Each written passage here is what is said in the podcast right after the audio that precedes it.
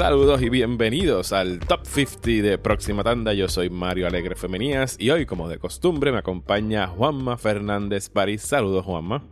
¿Todo bien? ¿Todo bien? Pues todo bien dentro de lo posible. Eh, es inevitable que empecemos el episodio hablando de, pues, de la, triste noticia de la muerte de Chadwick Boseman, que, que nos tomó a todos por sorpresa. Que tenía 42 años, por cierto, todo el mundo, los primeros titulares... ¿No eran 43? No, porque él cumplía 43 en noviembre. O sea, él nació, en, nació en 1977. Eh, y entonces, obviamente, en la prisa de dar la noticia, pues lo que vieron fue que el año era 1977 y lo calcularon y lo declararon 43, pero no llegó a los 43, su cumpleaños en noviembre.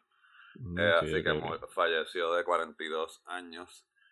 Y me vuela, o sea, obviamente siempre es una cosa extraña cuando muere una celebridad eh, porque pues tú, o sea, es como que sobre todo alguien que impactó la cultura popular de la forma que lo hizo con Black Panther, además de que es un actor con una filmografía que estaba empezando y, y, y de por sí, a pesar de que sea corta, es extremadamente impresionante lo que él logró hacer y de, y de garantizar de que no iba a quedar atrapado en el rol de, de T'Challa. Eh, pero pero no sé esto o sea el hecho de que el diagnóstico sucedió hay tantos niveles de en este en, y no es una historia o sea en la experiencia de este ser humano o sea de de cuando recibe el diagnóstico lo que hizo o sea lo que hizo con su vida y con su carrera después de, de, de haber recibido la noticia o sea es una cosa que te vuela te vuela la cabeza ahora mismo o sea esta mañana Josh Gad que es el que hace la voz de Olaf en Frozen. Este, Para aquellos que no lo conocen por The Book of Mormon y las otras cosas que ha hecho. Eh, publicó un texto que recibió de él. Supongo que están como que en un, en un grupo. O sea, es un text thread, ¿entiendes? O sea, que no era dirigido a él, era como que. Eh, y como que su visión de lo que estaba pasando con el COVID, bregando con el deterioro que tiene que haber implicado la enfermedad. O sea, es una cosa que te vuela la, la, son muchas cosas a la misma vez, ¿entiendes? Y también todo lo que él hizo, eh, él es alguien del concepto de pay it forward, él ha sido bien, fue, fue bien público en que su carrera él se la debe a una beca que le dio Denzel Washington, ¿entiendes? Cuando él era estudiante. Eh, y él con el dinero de Black Panther hizo muchas cosas buenas, ¿entiendes? Muchas, muchas, muchas cosas buenas para pacientes de cáncer, niños pacientes de cáncer, para estudiantes afroamericanos, o sea, eh, o sea, es, una pérdida catastrófica, no solamente en términos artísticos, sino a nivel de ser humano, ¿entiendes? Es como que es una cosa bien, bien fuerte. Sí, no, todos los detalles que han estado saliendo, el diagnóstico de cáncer se lo dan en el 2016, así que en realidad todo el, todo el boom de su carrera eh, se dio con él padeciendo secretamente de cáncer, ¿sabes? Black Panther sale en el 2018, eh, o sea, todo, todo, todo eso lo que ocurre es este hombre trabajando, aceptando errores, sobre todo en una franquicia como era lo de Black Panther, a sabiendas de que quizás nada más iba a poder hacer una o dos películas, logró hacer tres dentro de, este universo y la, alegría que le trajo a tanta gente. Ayer salieron varios videos. Técnicamente son las dos de Avengers, Endgame y Infinity. Eh, Black Panther y, Civil, War. o sea que son cuatro sí, eh, serían cuatro dentro de la... De Marvel. y de Marvel, entre medio, y entre medio hizo Marshall y hizo una que también está en Netflix. Sí, de Five eh, Bloods y la de... Eh, de Five Bloods y le queda una que no ha estrenado todavía, que no sé para qué está... Creo que es con Netflix también que está, que no sé cuándo. Es con Netflix en el, que vuelve a actuar con Viola Davis y, y creo que sale para finales de año, está en postproducción, la pudo grabar completa. Eh, pero sí, mano, el hecho de que, o sea, dice tantísimo de él, el que él se haya guardado eso y lo haya mantenido tan privado eh, y que no haya sido, eh, o sea, que no haya querido decirlo y que haya decidido vivir y echar para adelante y meter mano y que no lo estuviesen siempre tratando con el estigma de que está padeciendo de cáncer. O sea, cada uno decide cómo lidiar con estas cosas. No pienso que hay una manera buena ni mala de hacerlo la que él decidió, pues sí, no, no, o sea, le, tiene que haber afectado muchísimo a él, o sea, trabajando entre cirugías y terapias y todo el esfuerzo, lo que es el, el trajín de ser un actor en, el nivel que él llegó. Pero te voy a decir una cosa, y perdona que te interrumpa, que esa es la parte que me vuela a mí la cabeza un poquito, de que pues en la posición, las bendiciones que yo he tenido a nivel profesional, de como que de ir detrás de la cortina del gran mago de Oz y poder hablar con esta gente, que los hacen más seres humanos a mí, que, o sea, que de momento para, o sea, es una cosa extraña. Eh, yo lo entrevisté a él por primera vez para 42. Eh, y después, las veces subsiguientes fueron obviamente para, para Civil War y para, eh, para Infinity War. Eh, para Black Panther yo no logré interpretar, entrevistarlo. y la diferencia entre la primera vez y las veces subsiguientes eran extremadamente marcadas y no de la forma que tú pensarías, sino al principio pues, se nota que es una persona como suele suceder con muchos actores introvertidos eh, tú sabes, quizás incómodo en estar en el spotlight, ¿entiendes? Todavía como que encontrando su cómo iba a manejar el tener que lidiar con esa parte de su trabajo, que es de momento tener que vender la película, lo cual no es natural para nadie, en realidad. Este, y sin embargo, las veces subsiguientes, eh, que ya tenía cáncer, ¿entiendes? Cuando yo, que obviamente nadie lo sabía, bien centrado, súper amable, súper cómodo en su propia piel, o sea, no, que rompe con el, que es lo que tú estás diciendo, rompe con este estigma de como que te llega esta noticia y es una sentencia de muerte y tu actitud es lo que él literalmente vivió su vida al máximo el tiempo que le quedaba. Eh, este, y de nuevo, eh, al recordar las memorias de verlo, ¿entiendes? Y todo lo que sea, todo lo que se hizo, eso es lo que se, o sea, sí, el, el cuando ganaron el premio de los SAGs, ¿entiendes? Todo lo que se ve al público no se ve una persona que está agobiada, ¿entiendes? Es como que, eh, o consumida, melancólica, no, o sea, no, no fue una sentencia de muerte para él, que es lo, lo que vuela la cabeza, en realidad.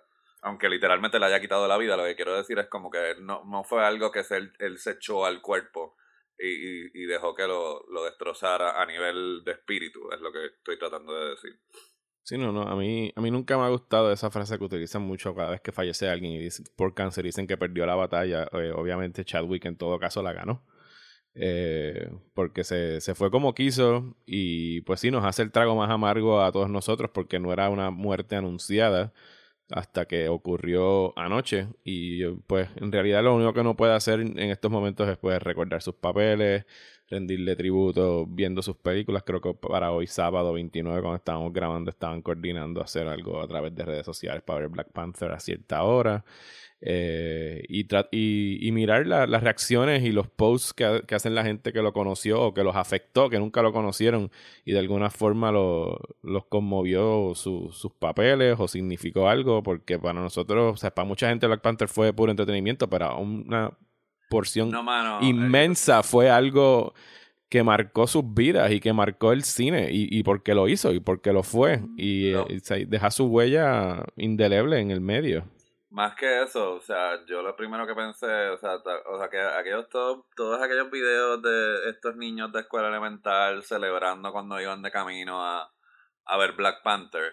Y entonces lo otro que se siente, y pues esto no es un podcast de política, ¿entiendes? Pero estamos viviendo en el mundo que estamos viviendo, ¿entiendes? Y es como que un, es un golpe tan fuerte con todo lo que está pasando en los Estados Unidos, eh, con la comunidad eh, afroamericana, que, o sea, que lo poquito que se había sentido como un triunfo, y que eso no se lo quita a nadie, ¿entiendes? Pero es como que es un golpe. Es un golpe.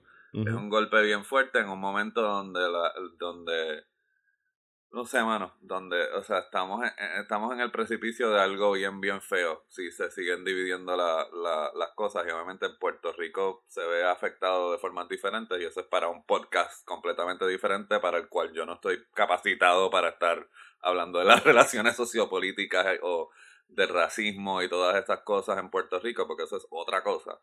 Pero sí nos afecta, o sea, afecta al mundo, afecta al mundo entero lo que está sucediendo ahora mismo en, en los Estados Unidos y a nosotros como territorio y como colonia nos afecta, ¿entiendes? Es como que eh, eh, lo queramos reconocer o no lo queramos reconocer. Así que dentro, o sea, de, de nuevo, es como que es un poco raro ver precisamente que es como que, ah, bueno, pues un actor de Hollywood, o sea, pero es lo que esta figura que es un ser humano, como lo que hizo, la ramificación y la escala gigantesca de lo, de, de, lo que fueron los logros que él logró simplemente como un actor.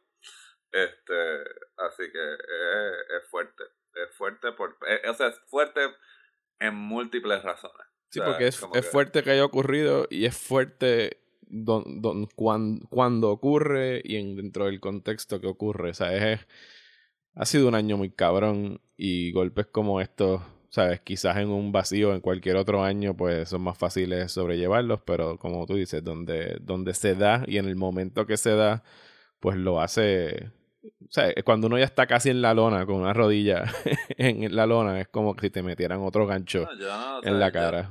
yo no, o sea, yo te digo, yo no, no sé, es como que yo no, o sea, yo tengo una vida espiritual limitada, vamos a ponerlo de esa forma, eh, y no elaborar, pero me refiero como que no es difícil, o sea, si fuera un guion, no es difícil que se sienta que esto es el final del mundo, ¿entiendes? Porque estamos con, o sea, huracanes, temblores, pandemia, este, racismo, eh, o sea, eh, es como que es mucho, es mucho.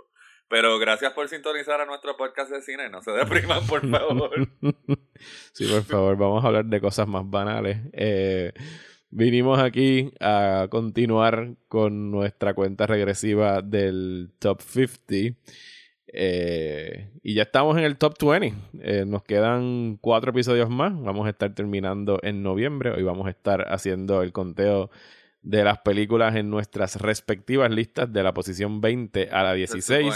Se suponía, que era diciembre, pero Mario está tan ocupado con, ¿sabes? con sus apariciones en podcast con Molusco y haciendo, hablando con otra gente que ya, pendejo que ya, que ya, tú sabes, su tiempo es demasiado limitado, así que adelante. Es que diciembre es un mes muerto, además de 5 en 5 se sienten mejor que de 4 no en 4. le jales las pelotas a Murphy, que es diciembre 2020, así que yo no es sé. Que yo, yo, no, e, es que yo recibí un anonymous tip de que no va a haber un diciembre 2020, así que ah, quiero acabarlo en noviembre. Todo, sí. se acaba en, Halloween, básicamente. Breaking news. sí, después de. Sí, porque noviembre son las elecciones y pues ya la gente no va ni siquiera a querer tener un diciembre, así que vamos a acabar en noviembre.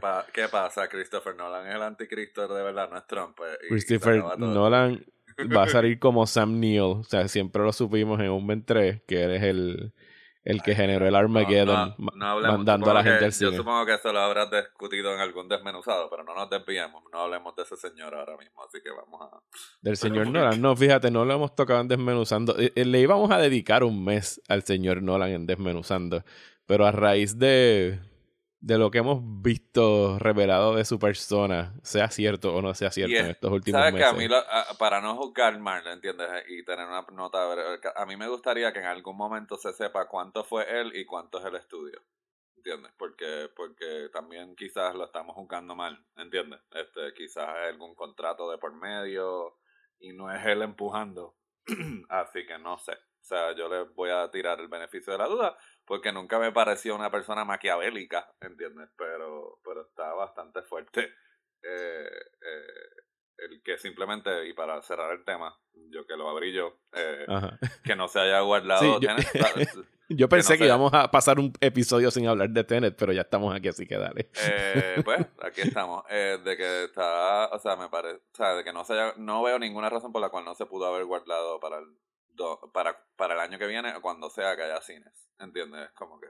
Porque no la hay. No la hay. O sea, no hay ninguna justificación. Ninguna justificación. O sea, miren, o, o, tomar otro approach como está haciendo Disney esta semana con Mulan. Pero, pero parece que estamos en minoría porque se reportaron números no de Tenet, sino de The New Mutants. Y de momento New Mutants hizo 750 mil dólares en los cines que están abiertos, que mm. obviamente es una... O sea, pero suena como que el número que hubiera hecho si hubiera estrenado en tiempos regulares, ¿entiendes? Como que... Coño, si hubiera sacado eso en tiempos regulares, no, lo que, sería de los mayores fiascos. No, no, estoy hablando de, de, de 750 mil en las primeras 24 horas del jueves para viernes, que tú sabes que siempre se reportan los números eh, de esas primeras 24 horas, y 750 mil con muchos cines o pocos cines abiertos, eso es un buen número, ¿entiendes? O sea, que cabe la posibilidad también hay que poner un asterisco ahí de que sí, o sea, Estados Unidos es un infierno ahora mismo y pues los cines están abriendo el garete, pero sí hay países que han logrado controlar su crisis lo suficiente como que para que la gente entre al cine, aunque los expertos en salud dicen no se metan a los cines, allá ustedes, pero... tú y yo sabemos que a pesar de que Inglaterra está bien, eh, como quiera, tú te tiraste el tweet de, de que, de, Tom, Cruise. Tom Cruise yendo a ver Tenet es la mejor, el mejor stunt que ha hecho para una película de Misión Imposible. Tom Cruise viendo ayer Tenet con una de las mascarillas que no recomienda que usen, que son las que tienen las válvulas que el aire tuyo sale y sigue esparciéndose por ahí anyway. Sí, bueno, pues, pues él, pero nada, lo que no se dice de eso también es de que él estaba con el crew, ¿entiendes? No es que estaba como que en un cine público, él alquiló el cine y llevó a la gente con quien está interactuando mientras hace la película. O sea que el riesgo ahí es mínimo. Ah, fíjate, esa parte no, la, sabía. Yo pensé que Tom Cruise de repente se tiró un surprise y llegué al cine a, la tarde del mediodía. Él, alquiló el cine y llevó a la gente del equipo de producción de, de la nueva Misión Imposible eh, que a estas alturas no sé si es Misión Imposible 27 o 42. es la 7. No perdí la cuenta. Este, eh, pero, o sea, ellos son, ellos están haciéndose pruebas cada tres días, ¿entiendes? O sea, que esa gente, en, esa gente no se iba a contagiar, ¿entiendes? Pero eso no es lo normal para el resto de la gente en Londres ni para el resto de la gente en el resto del planeta. Ese es el privilegio hablando. Exacto, básicamente. Este, o quizás es que, nada, Cruz está tratando de, buscar un rol en la próxima película de Nolan y le quiso lamber el, ojo públicamente. A, lo mejor no sabemos y Nolan es un secret eh, Scientologist. Maybe. No sé. Pero de nuevo, parece que este episodio va a ser de todos menos del top 50. Sí, empecemos con el top 50. Dale, empieza tú con la número 20. Bueno, pues yo no sé qué van a hacer conmigo cuando yo diga cuál es, cuál es esta. Ay, bendito, deja que eh, te escuches la 20 mía. Porque no es que sea controversial, pero es que no es la película que uno pensaría que es la número 20 de la década, ¿entiendes? Y precisamente supongo que yo sufro un poquito de eso. Todavía estoy recordando cuando la, me querían matar porque yo puse Red Eye en, en una lista del top 10 del año, que sigo pensando que es una de las mejores de ese año, pero pues hay ciertas eh, este, no sé, preconcepciones que hay con ciertas películas. Así que mi número 20 este, es eh, una película que mezcla comedia y mezcla drama y se llama The Way, Way Back. Este, y precisamente está ahí por su escala pequeña, por su humanidad, eh, porque es de la misma forma, o sea, para mí sería insensato tener a Sing Street en esta lista, porque pues es como el coming of age story pero esta, la humanidad de la forma en que se presenta el momento incómodo de este adolescente que está bregando con la ruptura de su familia y con que su madre, que es interpretada por Tony Collette, ha quedado como un poco a la deriva. Eh, y entonces empieza esta relación con el personaje de Steve Carell, que no es eh, un bobo, es un HP. Y Steve Carell en un rol dramático súper bien realizado. Pero tengo que admitir que siento que esta es la versión, una versión art house de Meatballs, porque está el personaje de Sam Rockwell, que el muchachito empieza a trabajar en un parque acuático, y Sam Rockwell es muy parecido al, a como Bill Murray era en esa película de los, de los 70, eh, que es como que este eh, ego eh, que se disfruta la vida. Pero la película es tan buena que no lo estanca con ese estereotipo. Sam Rockwell también tiene la oportunidad de, de mostrar como actor el otro lado de lo que es ser ese personaje. Así que de nuevo, o sea, sí eh, van a haber cosas de gran escala en el top 10 de mi lista, pero, pero, pero para mí el valor de esta, de esta que se siente como una peliculita pequeña que debería pasar desapercibido, pues precisamente, por eso es que la estoy incluyendo, porque no, porque la forma en que se captura la humanidad y con la honestidad que lo hace esta película, no es algo que se da en todas las películas, así que por eso la estoy incluyendo en mi lista. Listen to me. That's about him. That's all about him. That's got nothing to do with you. Yeah, how do you know? Because I know, okay? Don't worry about how I know. My dad was the same way. That's why I don't like patterns or rules.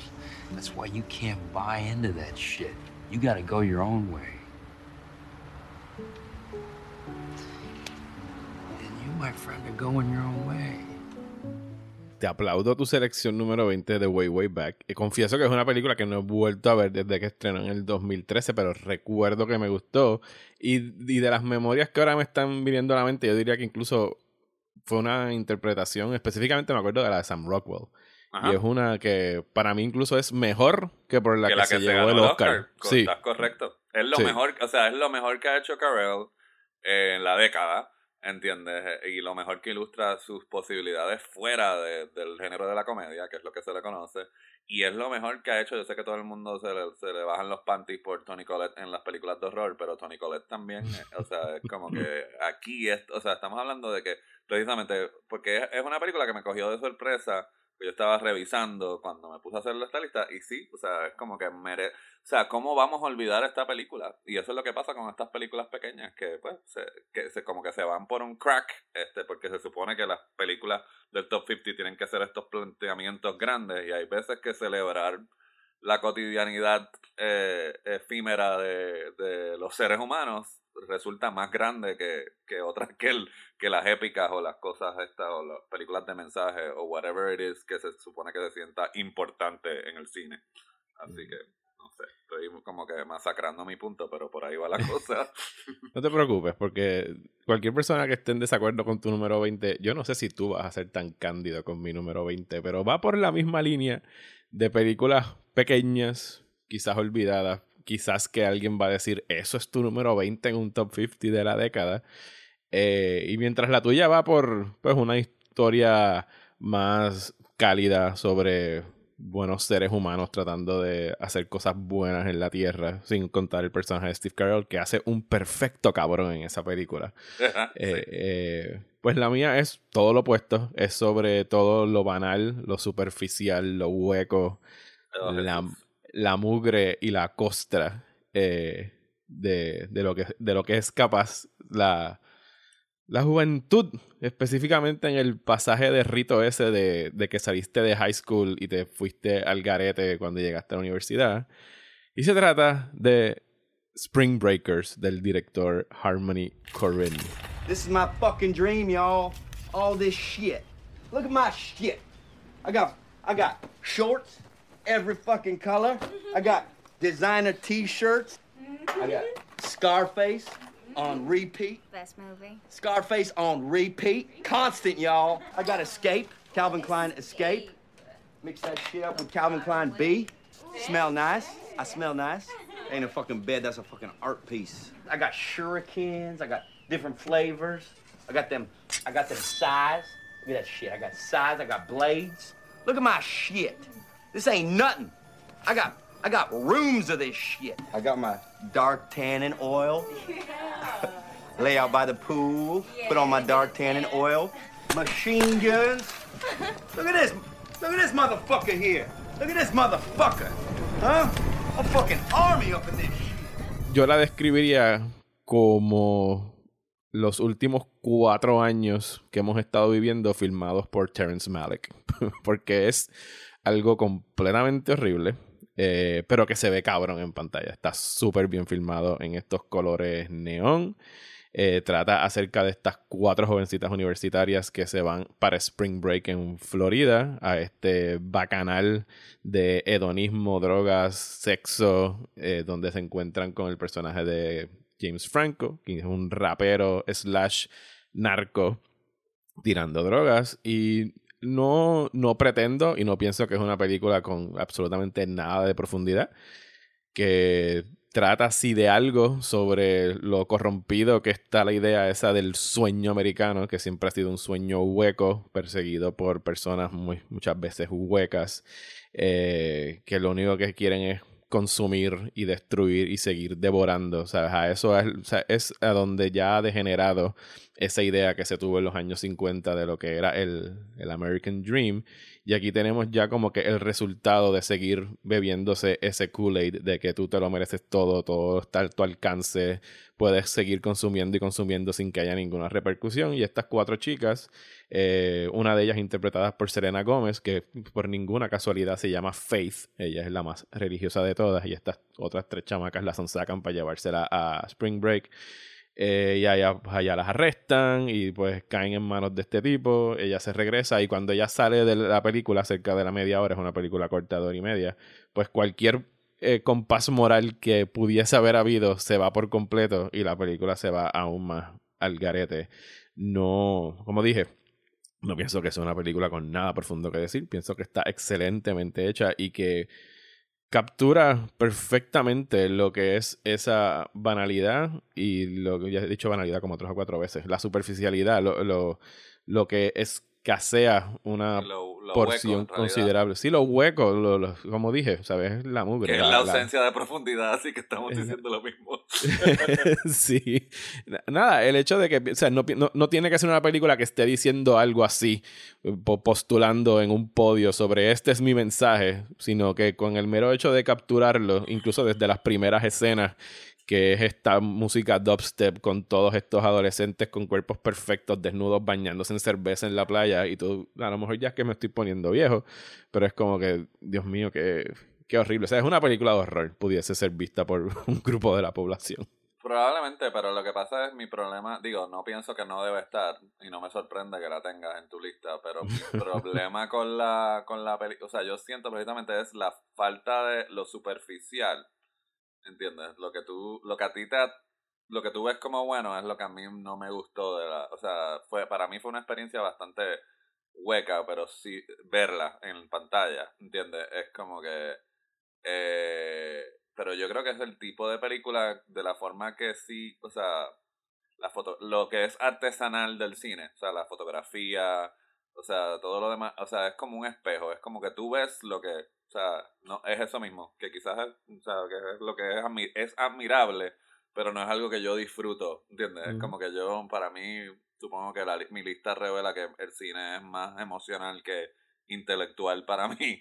Este... y para mí esto no es nada intelectual. Yo estoy de acuerdo con que es superficial, pero son personajes superficiales. La única persona que pudiese haberle inyectado algo es Selena Gómez y cuando desaparece, pues ya eso es como que straight sí, pero lo que Te quiero decir es que lo que quiero decir es que la apreciación de la película es, lo que yo encuentro intelectual, no la película. ¿Entiendes lo que quiero decir? Es como que, Es el, que es eso, que es esta cosa que es como nada, es como el you no puedo creer que voy a hacer esta comparación, pero es lo primero que me vino a la mente. Es como el traje este, el meme del traje, es como que una gente lo ve azul y una gente lo ve blanco. O sea, que es una película que es como un lienzo blanco en, eh, donde tú proyectas lo No, es azul.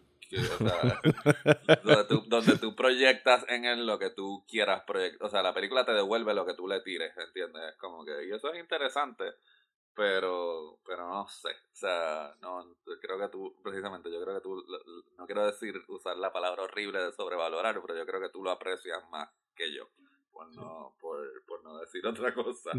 Tiene este tiene uno de mis momentos favoritos de la década que es ese eh, esa escena donde están en este atardecer precioso y el personaje de James Franco sale a decir que va a cantar una canción sobre uno de los mayores ángeles que ha habido en esta tierra y toca eh, Every Time de Britney Spears.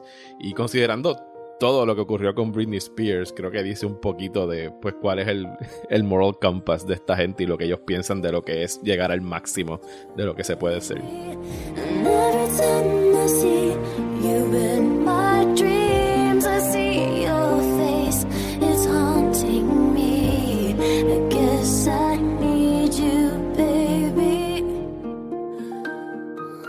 Mi número 19 es precisamente como... Ah, ah, ah, que es algo que es una película comercial, es un blockbuster cuya escala es completamente diferente a, a The Way Way Back, pero precisamente está en la lista porque a pesar de ser una película de gran escala y de efectos especiales y de tener un andamiaje comercial y de ser de una propiedad prevendida que se ha hecho 10.000 veces, eh, retiene, eh, o sea, es eso, el arte de retener lo que es la humanidad y de poder decir algo dentro de esa plataforma, es algo que yo admiro mucho. Y es de un director que Mario se la ha estado mamando toda esta semana. Eh, es el señor, el, es el señor Matt Reeves. Eh, y es Dawn of the Planet of the Apes. Apes! Do not want war!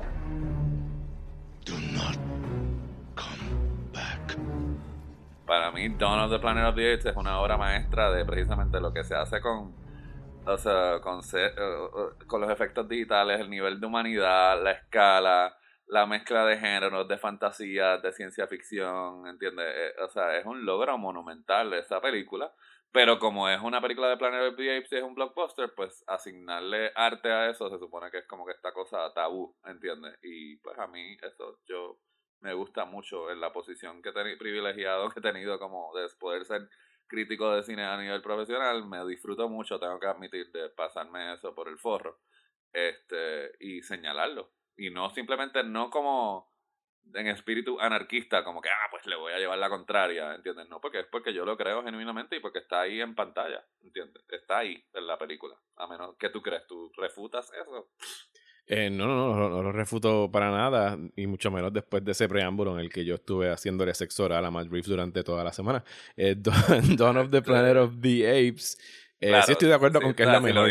Si lo, dice, Molusco, tú no hubieras dicho nada, pero como fui yo que estabas mamándose la Matt Reeves, pues hay que hacer un issue sobre eso. está bien. Dawn, Dawn es la mejor, es mi favorita de las tres. No, no, voy a decir si es la mejor o no, pero definitivamente es mi, mi favorita. Eh, por todas las razones que, que, tú dijiste y muchas otras más, es la mejor actuada, como dijiste, en términos la, la, la fusión entre lo comercial y el dinero y el, y el poder que te puede, que te concede, el poder hacer todos estos efectos especiales para contar una buena historia bien pensada sobre este universo que incluso mejora y hace incluso mejor trabajo que, que la franquicia original de Planet of the Apes, que a mí me gusta mucho, la mayoría, con excepción de la última. Las primeras cuatro de Planet of the Apes de los 60-70 a mí me gustan bastante.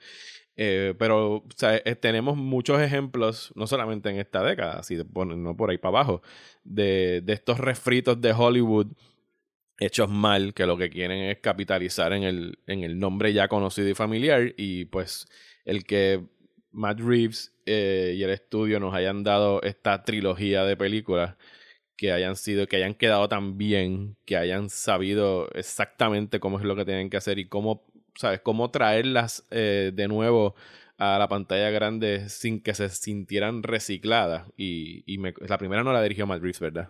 No, no.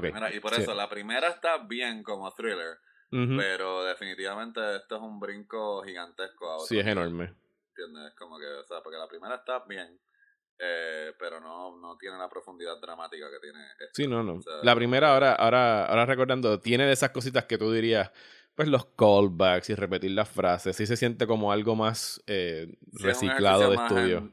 Eh, pero precisamente por eso es que para mí esta fue particularmente impresionante, que de eso haya hayamos podido aterrizar en, a esta, pues es un tributo al director, definitivamente. O sea, o sea, esto en manos de otra persona, pues hubiera sido o sea, una película de verano, o sea, para patar el tiempito, pero no, aquí esta es una película que tú puedes regresar y verla varias veces y encontrar algo nuevo, que es lo que esperamos, que o sea, la esperanza que hay de lo que él haga con Batman, de que tiene, él tiene algo nuevo que decir con ese, con ese personaje. Y sobre todo, según lo que dijo en el fandom, sospecho de, que, de que va a pegar un poquito de, de, de por donde se va Burton, ¿entiendes? De que eh, lo más interesante de todo lo que vimos es el, origen de los de todos los villanos icónicos, este de no que Batman vaya a ser aburrido, este esperemos que no, pero veo que yo siento que como que el, el,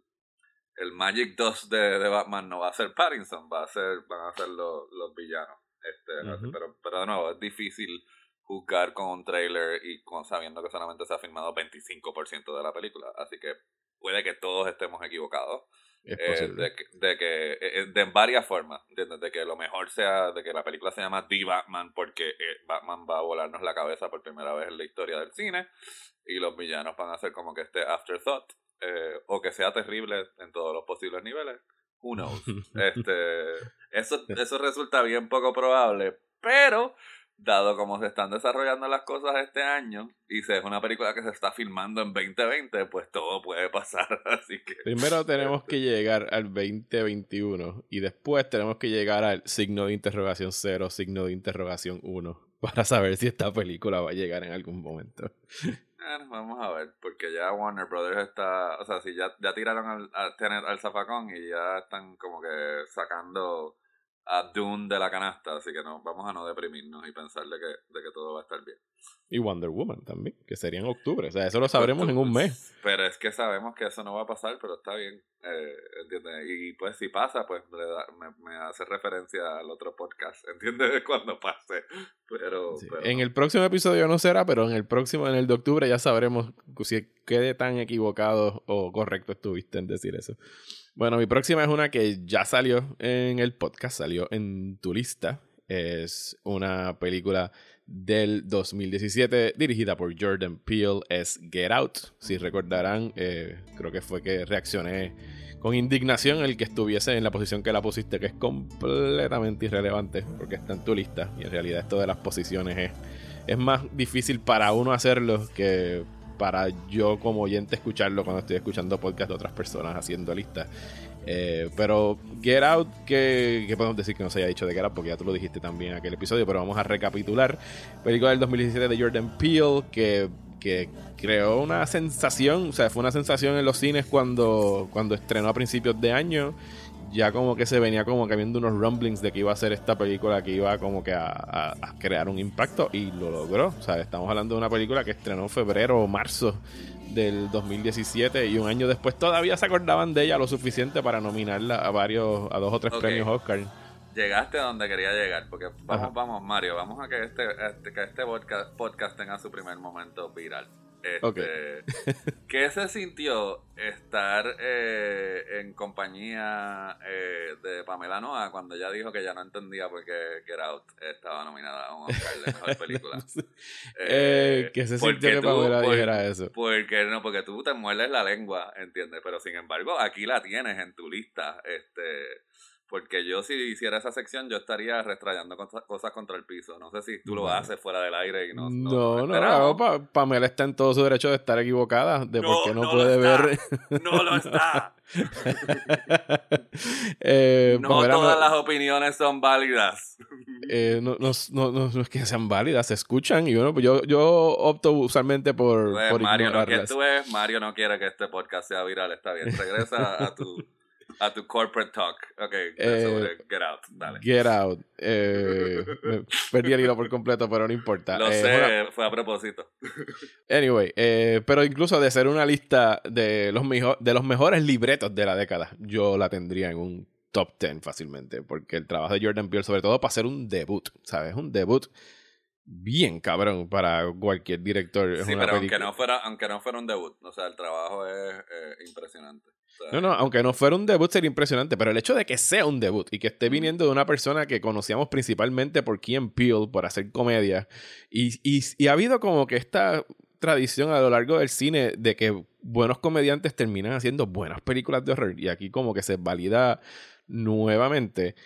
Eh, el hecho de que es una película que sí funciona perfectamente como una película de terror, funciona como una película de crítica social, tiene un final absolutamente brillante que es cada día trágicamente se hace aún más, y más relevante. ¿Ah? Y, fantasía, yo te quería preguntar eso. ¿Tú crees que si Jordan Peele estuviera haciendo, porque el final, que asumimos que si están escuchando este podcast ya ha visto el final de Get Out, así que por si acaso vamos a entrar en territorio de spoilers, porque el final original no era un el final que vemos, ¿entiendes? El, final original era el final donde de la patrulla que llegaba era un policía y matan al personaje principal. Y matan al personaje principal. Eh, Pero fíjate, el, la decisión de cambiarlo yo se la aplaudo porque el hecho de donde estaba dirigida esta película, los temas que estaba tratando, el hecho de que es una película de terror y que la imagen más escalofriante de la película llegue en su final. La, imagen más escalofriante, sobre todo para personas de la comunidad negra, que es la llegada de una patrulla. que tú sabes que eso es. El flash de las luces y, el sonido de la patrulla, tú sabes, aquí ves, aquí me puedo morir. Incluso después de todo lo que he sobrevivido, aquí es donde yo me puedo llevar un tiro y se acabó, porque de ahí se va a bajar alguien que hay una gran probabilidad que va a estar loco por defundar la pistola y soplarme un tiro. Y en esta película en específico, el hecho de que el que haya salido del carro haya sido el pana, es este alivio en último momento de que de verdad el héroe de la película tenía que sobrevivirla. Yo, lo, pues, yo pienso también que es genial, eh, precisamente porque si Jordan Peele no fuera el creador de esta película, si otra persona hubiera hecho esta película, el papel que le hubieran dado a Jordan Peele probablemente sería ese pana, ¿entiendes? Ese pana, dado a, el pana la trayectoria que él ha tenido antes de hacer de dar el brinco detrás de la cámara. Y todos sabemos que en el en una película de horror tradicional, ese personaje o desaparecería o sería uno de los primeros que es eliminado, ¿entiendes? Así que que, el, que ese personaje rescate el día y salve el día y cierre la película con un chiste que, que cae, o sea, perfectamente bien este, dentro del género de horror, ¿entiendes? Es como que es una innovación del género, ¿entiendes? Que es lo que entiendes lo que te quiero decir, porque eso no lo habíamos visto, o sea, no es solo el flip del, del la crítica social o, ¿entiendes? Sí, sí, porque ese pana es el, el, token black guy eh, friend que, ponen en las películas. Sí, es literalmente en cualquier otra película, en cualquier otra película que no hubiera sido dirigida por Jordan Peele, este personaje le hubieran, le hubieran limpiado el pescuezo rapidito. Eh, sí, hubiese llegado a la casa a tratar de salvar el pan y lo mataban. Y lo mataban. ¿Entiendes? Es como que. Uh, pero así que el mero hecho de, de, lo que se hace con ese personaje de por sí es innovador. Al igual que la escena donde ese personaje va a la policía. y, es, y es clave. Es clave que la, los oficial, que la oficial también es negra. O sea, eso es genial. Look, what I'm about to tell you gonna sound crazy. You ready? Sorry. I believe they've been abducting black people, brainwashing them making them work for them as sex slaves and shit. Oh, sorry about the shit. Sorry.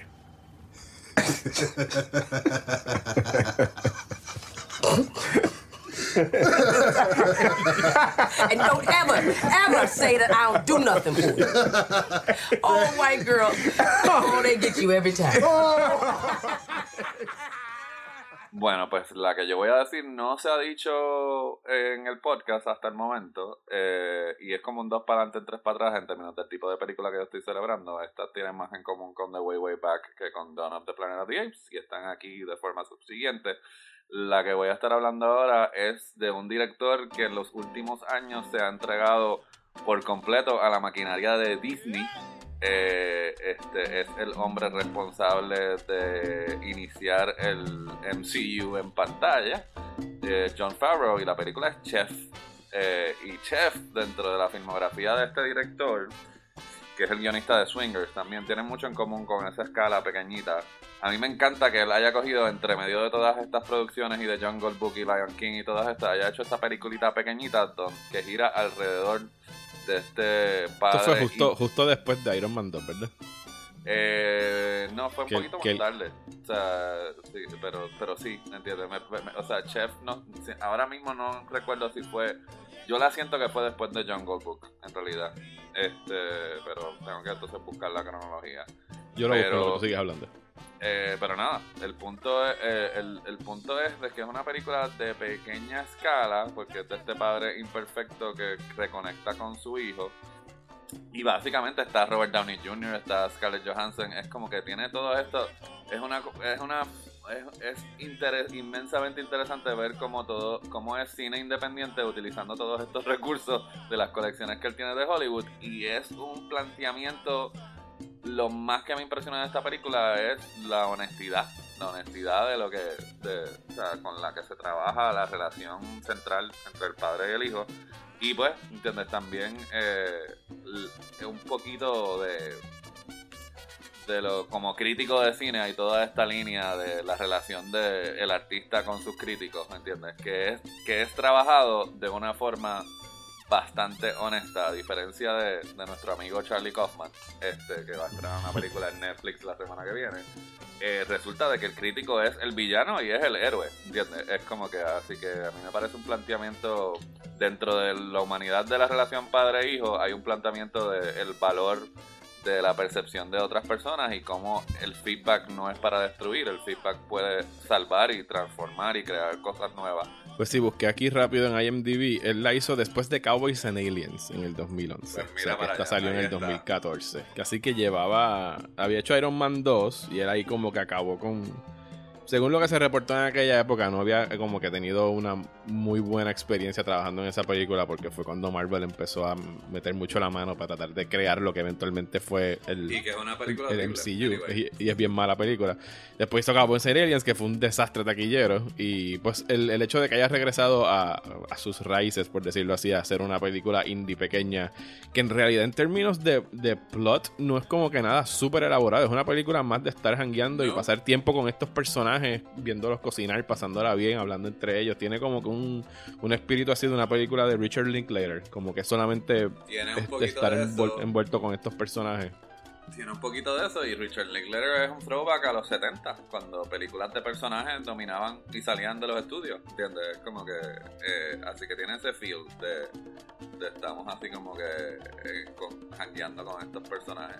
Eh, y son personajes extremadamente interesantes, hasta John Leguizamo sale bien, ¿entiendes? Que él tiende a, y no es que él sea mal actor, es que él tiende a irse por encima, pero, pero el nivel de o sea, está Sofía Vergara. Lo otro es que, pues, obviamente es un. Eh, eh, eh, yo lo veo como un stunt casting de Favreau de haberse dado el rol protagónico para poder estar con Sofía Vergara, con Scarlett Johansson, con todas estas mujeres, donde ninguna otra película lo van a poner a él como el interés romántico de ella. Pero, pero fuera de eso, fuera de esas cositas, que es más lectura de envidioso yo de acá que, que genuina lectura, apreciación artística, pues la película es una chulería en realidad. Pues mi número 18 ya había salido en tu lista, eh, no me acuerdo en qué episodio, pero ya se había mencionado. Y es del 2018, la película de superhéroes Spider-Man Into the Spider-Verse. En mi opinión, la mejor película de superhéroes que salió en esta década. Eh, no hay nada que yo no adore de esta película. El hecho de que sea animada es un big plus, porque a mí me encanta mucho el medio de, la animación y no hay animación que se le compare a la de esta película al punto de que no se va a comparar porque ellos se inventaron este estilo de animación utilizando lo que son estos dots que ya habían salido antes en los cómics y implementándolos en el estilo artístico la manera como fluye la acción el hecho de que Spider-Man es Miles Morales el hecho de que sea Spider-Man otra vez y que en realidad tú dices necesitamos otro Spider-Man y esta película la respuesta es como que sí necesitamos otro Spider-Man. Porque hay algo, hay algo bien chulo de esta película, el hecho de que sea Miles Morales, que sea este chamaco de ascendencia boricua, pero que el mensaje de la película sea que al final todos podemos tener esta máscara, es cuestión de quién se la pone y cuándo se la pone y decide ponérsela. Es para mí de la, la, mejor historia que se ha presentado del, personaje de Spider-Man en el cine. Y por encima de, todo eso están todos los logros que son inmensos, que son los logros artísticos en, el, en lo que compete a, a la animación. ¿sabes? Pienso que es una excelente aventura, pienso que visualmente es una cosa maravillosa. De las experiencias más increíbles que he tenido frente a una pantalla, de esas veces que tú dices, yo no puedo creer que yo estoy viendo esto en el cine, porque es bien raro tú, sobre todo personas como tú y yo, que vamos tanto y tanto y tanto al cine, que tú te sientes a ver ya una película de un género que ha sido como que el género que ha marcado estos eh, pasados 10, 12 años. Y que tú digas, bueno, ya no, ya, ya yo más o menos me sé la fórmula, sé lo que va a pasar, sé cómo es que va a suceder, pero que aún así llegue una que sea capaz de sorprenderte. Que tú digas, wow, yo nunca había visto hecho, visto eso específicamente hecho de esa manera y con ese look pienso que pues por esas y otras razones pienso que debe estar tan alta en aquí en mi lista.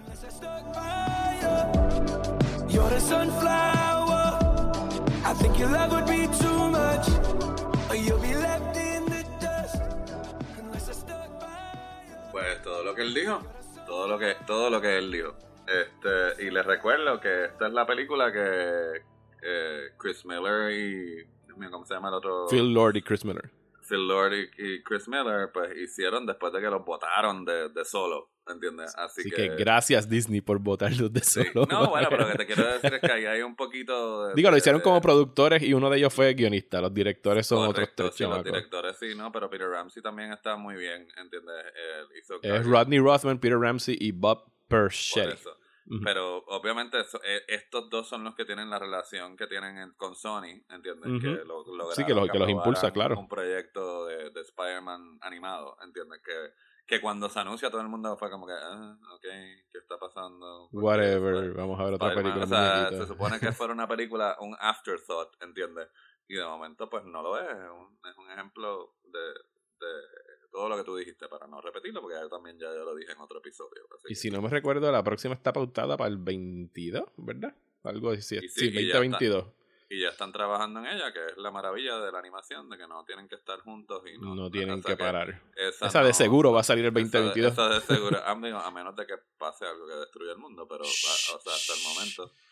tú fuiste el que dijiste que no iba a haber diciembre, así que no venga. Está bien, pero no se supone que revelar esa información aquí, pero ya, qué carajo.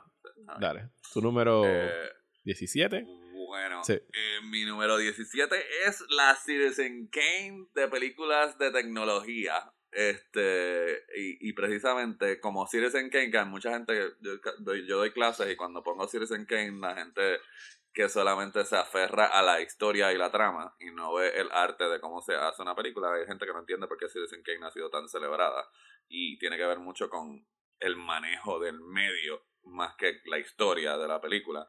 Así que la película es Searching. 911, what's your emergency? I'm calling to report a missing person. Okay, who is this regarding? My daughter. Y de nuevo, la razón por la cual está en mi lista es porque la película es un thriller de este papá que se le desaparece, se le desaparece eh, su hija. Eh, pero el gimmick visual es de que estamos en, en la pantalla de una computadora durante toda la película. Y entonces precisamente es como los cineastas canalizaron el uso y el lenguaje que se ha convertido en cotidiano para nosotros, o sea, lo familiar que es el, el visual de una computadora o la pantalla de un, de un celular o la, la, es literalmente es un ataque al género del thriller a través de la tecnología moderna y de la forma que la forma que este director utiliza los visuales dentro de una, una historia que pues es bastante simple para el género de, de, de, del thriller y tiene su plot twist y todo lo demás, pero la razón por la cual está aquí en mi lista es por la forma genial en las transiciones y cómo se conecta una cosa con la otra, cómo se las ingenian para cuando no estamos, pero acá, ¿cómo vamos a estar en la computadora si tienen que pasar cosas para que las cosas no sucedan fuera de cámara? Incluyendo la tecnología, o sea, el ingenio de, de, la película es una cosa espectacular. Así que si no la ha visto, les recomiendo que la vean. Se llama Searching. Y el papá es interpretado por John Cho. John Cho, en tremendo papel, y a quien veremos en algún momento cuando puedan reanudar la filmación de la adaptación de la serie animada de Cowboy Vivo para Netflix. Y bueno, sí, eh, no, no puedo estar en desacuerdo con nada de lo que dijiste de Searching, una película que me disfruté mucho en el cine. Pienso, y pienso que va a ser única por mucho tiempo. O sea, yo no sé quién más se aventuraría a hacer algo así, porque ya tú ves Searching y tú dices, pues ya lo hicieron. Yo no, yo no puedo hacer algo mejor que eso. Pero sabes que eh, ya había una, había una. Sí, On Friend friend, ¿entiendes? O sea que, y esa es, o sea, si quiere cuestionar por qué, por qué yo, o sea, si yo estoy correcto o no, vea un friend y entonces hablamos y vea la diferencia entre una y la. Que de hecho salió, salió a una ahora en plena pandemia que se llama Host, que es exclusiva de Shutter, que se filmó durante la pandemia, que es con Zoom, se hizo con Zoom. Sí, esa no me he arriesgado a verla, pero... es buena y es cortita, es, un metro mediometraje, o sea, dura cincuenta y pico de minutos, como si fuera un episodio de televisión. Mm. Pero, pero es muy efectiva, o sea, y el hecho de que la hayan filmado durante la pandemia y la hayan escrito todo eso, o sea, y, se las ingeniaron, o sea, fueron los... O sea, porque a veces es mejor salir bien que salir primero, pero estos lograron salir bien y salir primero, porque fueron los primeros en coger Zoom para, para hacerlo. Así que sí, Searching. Eh, tengo que volverla a ver, no la veo desde el cine, pero me la disfruté un montón cuando la vi ahí. Eh, pues mi número 17 es una película que la he estado moviendo en estos días. y pensaría que hubiese estado más alta, pero cuando veo las que están arriba, dice, pero ¿cuál sacaría? Así que ninguna. Así que, pues ni modo, se va con la número 17. Y es The Master de Paul Thomas Anderson. Del 2012. Eh, pero no, no, va a ser la última vez que voy a decir el nombre de Paul Thomas Anderson en el podcast, así que no, no me oh siento mal por ese lado. Eh, es una película que tuve la oportunidad de ver en el Festival de Toronto cuando estrenó. Y si no me equivoco, fue como que su debut ahí. O no sé si fue una semana antes en Venecia, pero no importa, era nueva para mí en ese momento. Tiene un. es un two-hander. Son estas dos interpretaciones de Joaquín Phoenix y Philip Seymour Hoffman. Eh, Phoenix como Que es este soldado volátil, alcohólico, que regresó de la Segunda Guerra Mundial y se encuentra con Lancaster Dodd que según Paul Thomas Anderson y según ha sido confirmado, está inspirado en el padre de la cienciología. Eh, y entre ellos se da esta relación eh, bien cargada de homoerotismo, porque son de estas películas donde hay dos eh, hombres alfa, como quien dice, y tú dices, miren, acaben de aceptar los deseos reprimidos que están aguantando durante toda la película. pero en términos de actuación, en términos de o sea, pienso que en términos cinematográficos es de las cosas más impecables que ha hecho Paul Thomas Anderson y eso son pues palabras mayores considerando su filmografía. Pero en actuaciones, o sea, si estamos hablando de actuaciones de la década, eh, Joaquín Phoenix y Philip Seymour Hoffman para mí estas son de las mejores que dieron, posiblemente la mejor en el caso de Hoffman, que es un actor que yo extraño muchísimo y pienso que apenas estábamos empezando a ver esa segunda fase de su carrera, donde cada vez los papeles se hacían más y más interesantes, más y más profundos. Eh, y el hecho de que lo hayamos perdido en estos pasados 10 años, pues para mí dejó un vacío enorme, porque es un actor que admiraba muchísimo. Y The Master, la manera como trabaja esa codependencia, esa relación que es tóxica, que lo único que está provocando son, sabes, que, que uno mismo se haga más daño, pero la codependencia entre esos dos personajes, eh, pienso que eh, Anderson lo hace de una manera eh, fascinante y que muchas de sus películas, cuando en realidad te pones a ver, son de personajes atraídos por alguna u otra razón, sufriendo el hecho de no poder estar con alguien. Está ahí en Magnolia en múltiples historias, está en Punch Drunk Love, eh, incluso está en eh, There Will Be Blood, si uno se pone a ver entre la relación entre Paul Dano y Daniel Day-Lewis. Así que yo pienso que en realidad Paul Thomas Anderson es un romantic at heart y solo que la manera como lo explora en las películas a veces puede ser algo como The Master, que es algo tóxico. A veces puede ser algo como eh, Phantom Thread, que para mí es sumamente romántica, pero de una manera un poquito retorcida. Eh, un poquito nada más. Un, poquito, nada más. pero sí, The Master es mi número 17. Do you often think about how inconsequential you are? Yes. Do you believe that God will save you? No. Have you ever had sex with a member of your family? Yes. Are you lying? No. Are you a liar? Yes.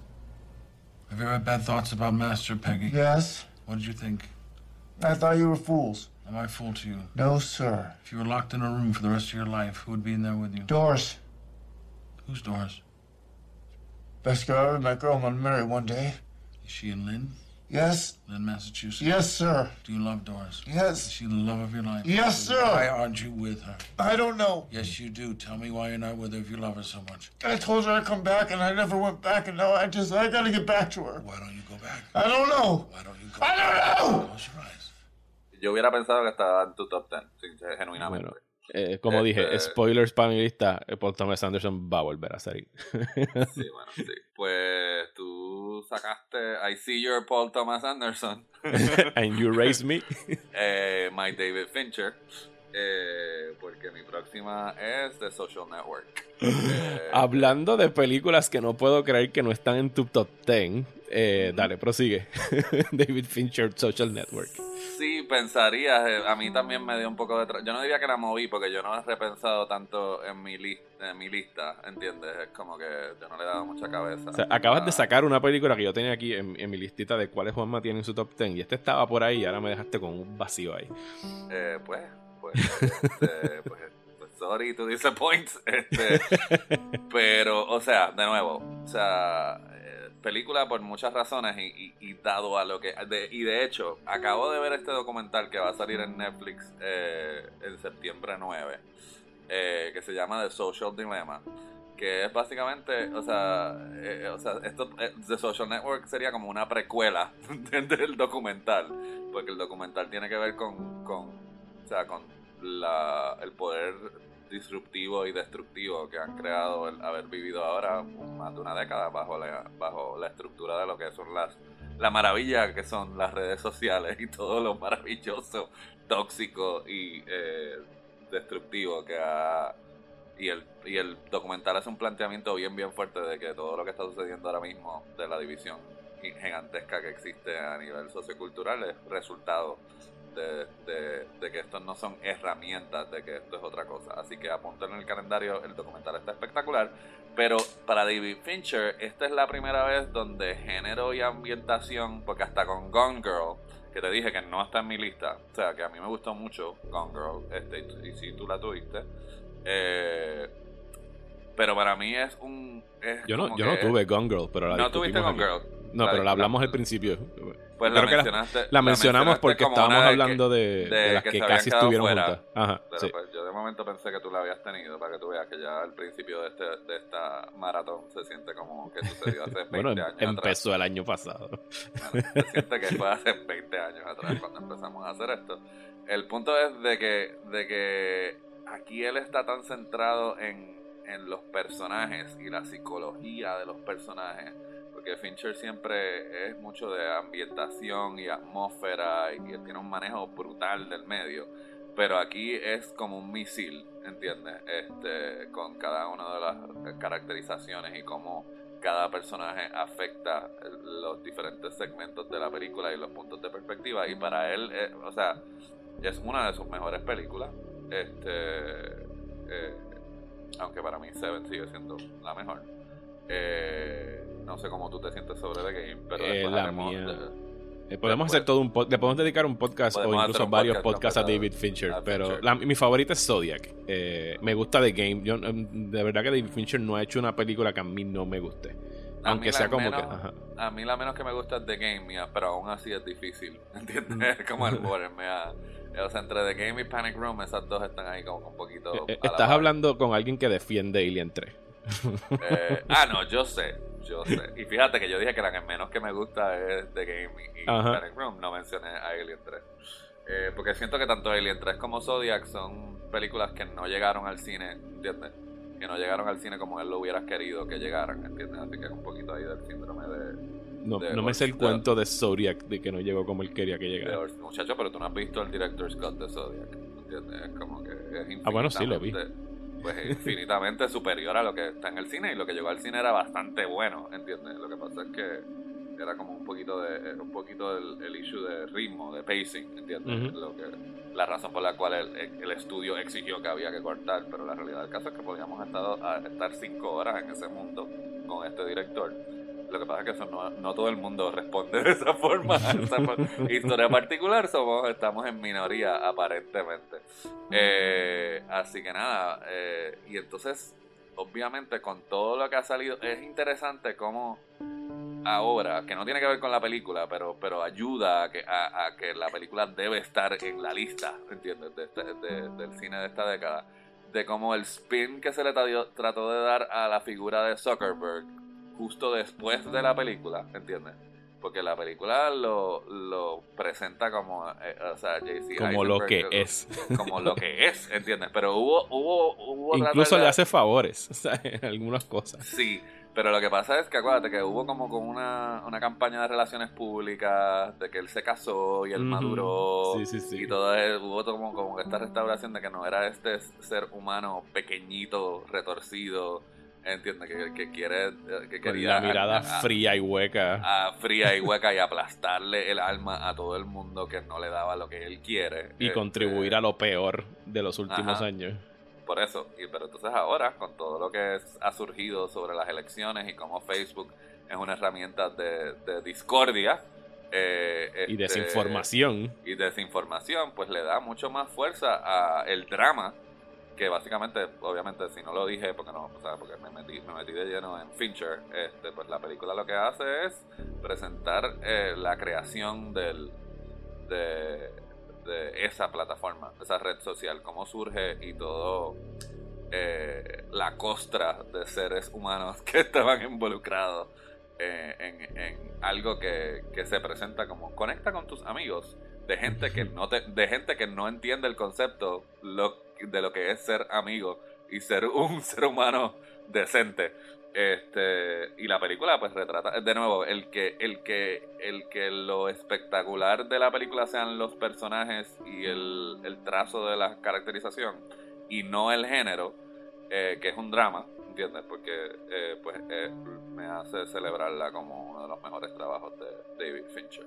Eh, director de, de, muchos videos de Madonna y de Pablo y de, y de, y de Aerosmith. Este, así que el muchachito, el muchachito que empezó como PA en Return of the Jedi le fue le, a, a, le ha sacado provecho a su carrera, vamos a decirlo de esa forma.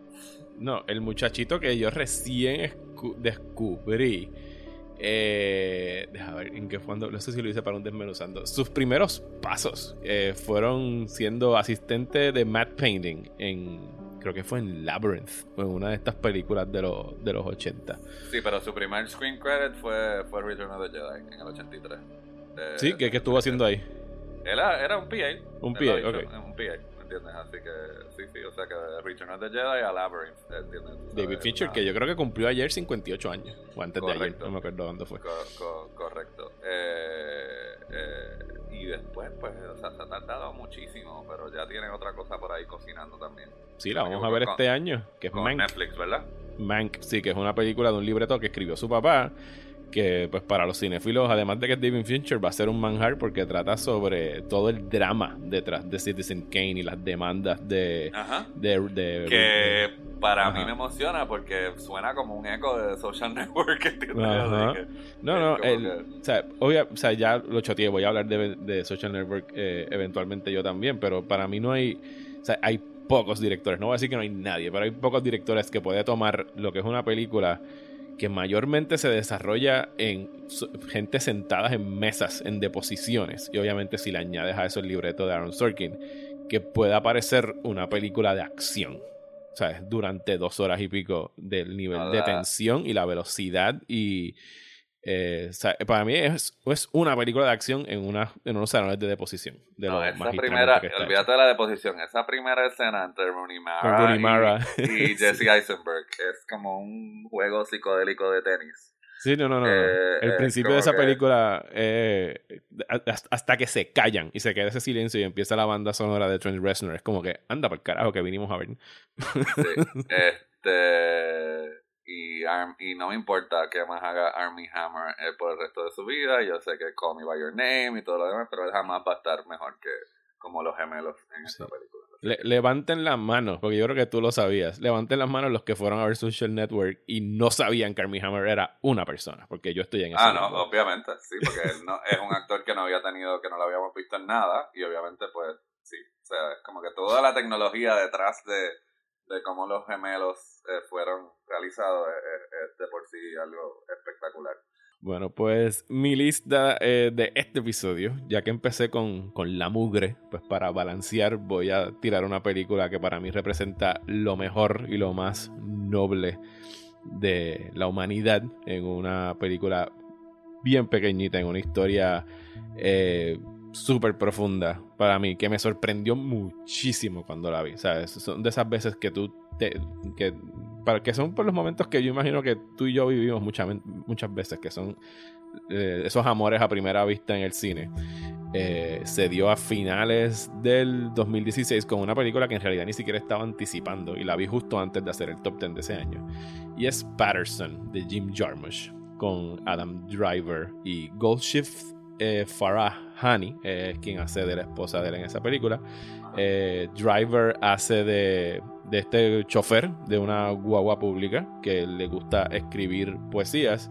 Eh, y en realidad no es como que nada mucho más elaborado de eso. O sea, es una película acerca de la valentía que uno tiene que tener todos los días. Y en realidad es un acto de valentía. O sea, es la típica persona de clase media, media baja, que se levanta todos los días a hacer su trabajo y trata de encontrar estos espacios para dejar fluir algo bueno, para dejar fluir su creatividad, para tratar de, de llevar algo y compartir algo bueno con el mundo, sea en el caso de una poesía, sea en el caso de algún aficionado de la cocina, una receta o un video de cómo cocinar, sea en el caso de tuyo y mío de escribir una boba reseña de cine sobre algo que nos gusta para que alguien quizá la, la lea y se inspire en ver la película y se pueda divertir por hora y media, dos horas. En el caso del personaje de, de Pattinson, que es el que interpreta a Adam Driver, pues es este chofer, como dije, que escribe poesías y encuentra y busca activamente belleza en cualquier parte de su día a día. O sea, de mis momentos favoritos de la película son esos ratitos que Jarmusch pasa con él durante esa semana, que él como chofer escucha las conversaciones de las personas en la guagua, que pueden ser desde dos chamaquitos hablando del disfraz de Halloween que se van a poner, hasta dos estudiantes universitarios que de hecho son interpretados por, de una forma bien random por los protagonistas de, de Moonrise Kingdom, ya un poquito más grandes. Eh, así que eso es como que un, bonus ahí para los que son amantes del cine de Wes Anderson. Eh, y, y pienso que es una película preciosa, bien profunda, bien en esta manera de Jarmusch de que como si estuviera fungiendo como un Zen Master, ¿sabes? Tiene una música que parecería que estás en un spa tratando de meditar acerca de algo. O sea, es una película que para mí en ese momento que la vi y ahora que la revisité esta semana, tiene como que esta capacidad de ponerme bien sereno, calmarme, ¿sabes? Es, es un mantra en realidad para, para mí esta película. Y, la encuentro que es maravillosa, con unas excelentes actuaciones muy humanas. Adam Driver es de los mejores actores que hemos visto en, en, esta década. La mujer que hace de su esposa, cuyo nombre masacre ahorita y no lo voy a repetir.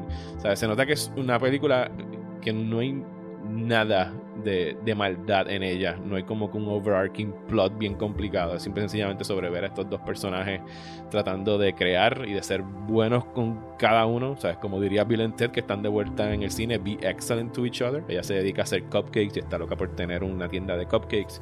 Y demuestra que una película pequeña, sencilla, simple, no quiere decir que no pueda tener la profundidad de algo como esto. Y que a veces eso es exactamente lo que uno necesita ver. I go through trillions of molecules that move aside to make way for me, while on both sides, trillions more stay where they are. The windshield wiper blade starts to squeak. The rain has stopped. I stop. On the corner, a boy in a yellow raincoat holding his mother's hand. Sí, estoy de acuerdo. O sea, yo, para mí aún así hay veces que, eh, no sé, cuando me, me arrancan la, la estructura dramática tradicional, pues ahí yo, yo, o sea, yo, yo como que hay struggle. O sea, yo, por alguna razón, yo necesito mi principio, mi desarrollo y mi conclusión. Eh, aunque sea de la forma más simple posible. Y esta, pues no, no tiene. No lo eso. tiene. Eh, y ahí, pues ahí yo, como que yo resiento porque yo no quiero la no, yo no quiero la banalidad del tiempo real en mis películas, ¿entiendes? Que eso no significa eso no significa que, que, que, que, le resta a la película, pero es la razón por la cual no le tengo el afecto que tú le tienes a, a ella. Es lo que quiero decir. Este, puedo entender lo que estás diciendo, pero como te digo yo, para mi gusto, yo, o sea, yo quiero, yo de hecho yo sufro infinitamente de que quiero que mi vida sea como una película y en las películas es como que si te si toses en los primeros 15 minutos te vas te a morir. te estás muriendo de tuberculosis en el tercer acto a mí me, o sea y pues eso es un problema cuando en la vida real tú tratas de conectar como que ah esto significa esto y después o sea es, es un problema. En realidad eh, porque la vida no funciona de esa forma y la película esta película trabaja en ese espacio donde las cosas son lo que son y fluye eh, y capta un poco de, de, eso. Así que no es que sea, no es que, simplemente no es de mi gusto, pero no le, no le resta a, a lo que hicieron. Bueno, si están curiosos y la quieren ver, está disponible eh, con su suscripción a Amazon Prime, así que le pueden dar un vistazo ahí, porque sé que es una película que pasó mayormente como que inadvertida y no se le hace quizás tanto caso. Así que se las recomiendo.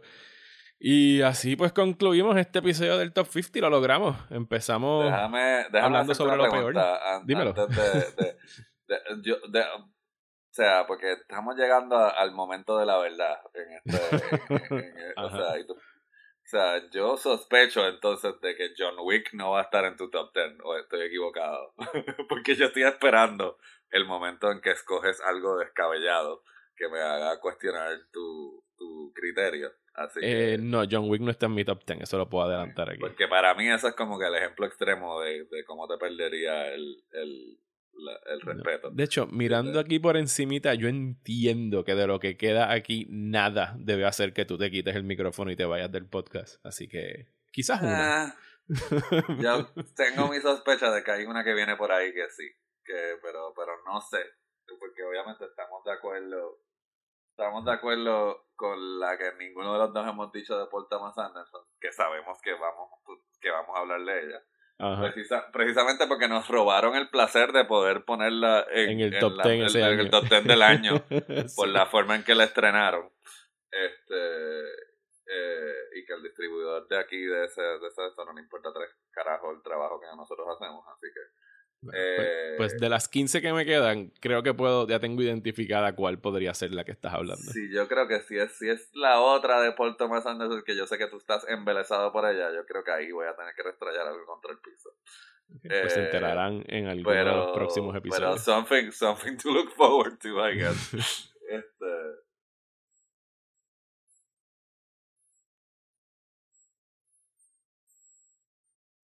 Hello. Lo vamos, a, lo vamos a dejar ahí.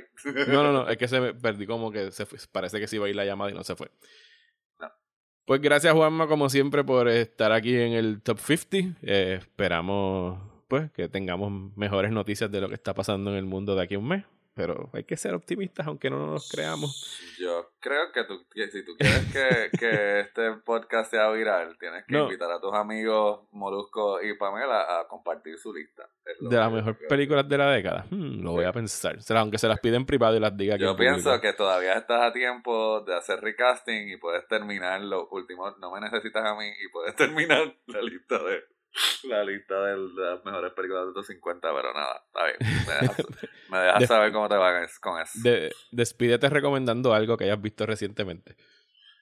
Despedirme, bueno, ya, ya como que lo que tengo en la cabeza es ese documental, de nuevo, se llama The, ah, Social, Dilemma, The Social Dilemma y eh, estrena en Netflix en, en septiembre en septiembre 9 y de la misma forma le pido que por favor, si usted, porque fíjese como yo lo dije, yo lo dije bien bonito, yo estoy atado a, la, a que haya un principio en desarrollo, pero si usted no soporta que las películas, la, la, la, experimentación artística, si eso no es para usted, no se acerque ni con un palo largo a I'm Thinking of Ending Things, que estrena en Netflix la semana que viene. Y yo sé que al yo decirle que no lo haga, lo van a hacer, pero no quiero escucharlo quejándose y hablando de estupideces de una película que de, hecha por alguien que no le interesa la, más mínima persona la estructura ni, su, ni, lo que usted tiene que decir ni su opinión es esencialmente eso es lo que lo que eh, eh, eh, de la forma clásica de decir esto es que es una buena paja mental pues con las pajas mentales nos despedimos y hasta el próximo episodio del Top 50. Muchísimas gracias por estar suscritos aquí a esta página de Patreon y pues seguimos hablando de aquí a un mes cuando empecemos a hablar de la película que va de la 15 a las 11. Muchísimas gracias, hasta la próxima.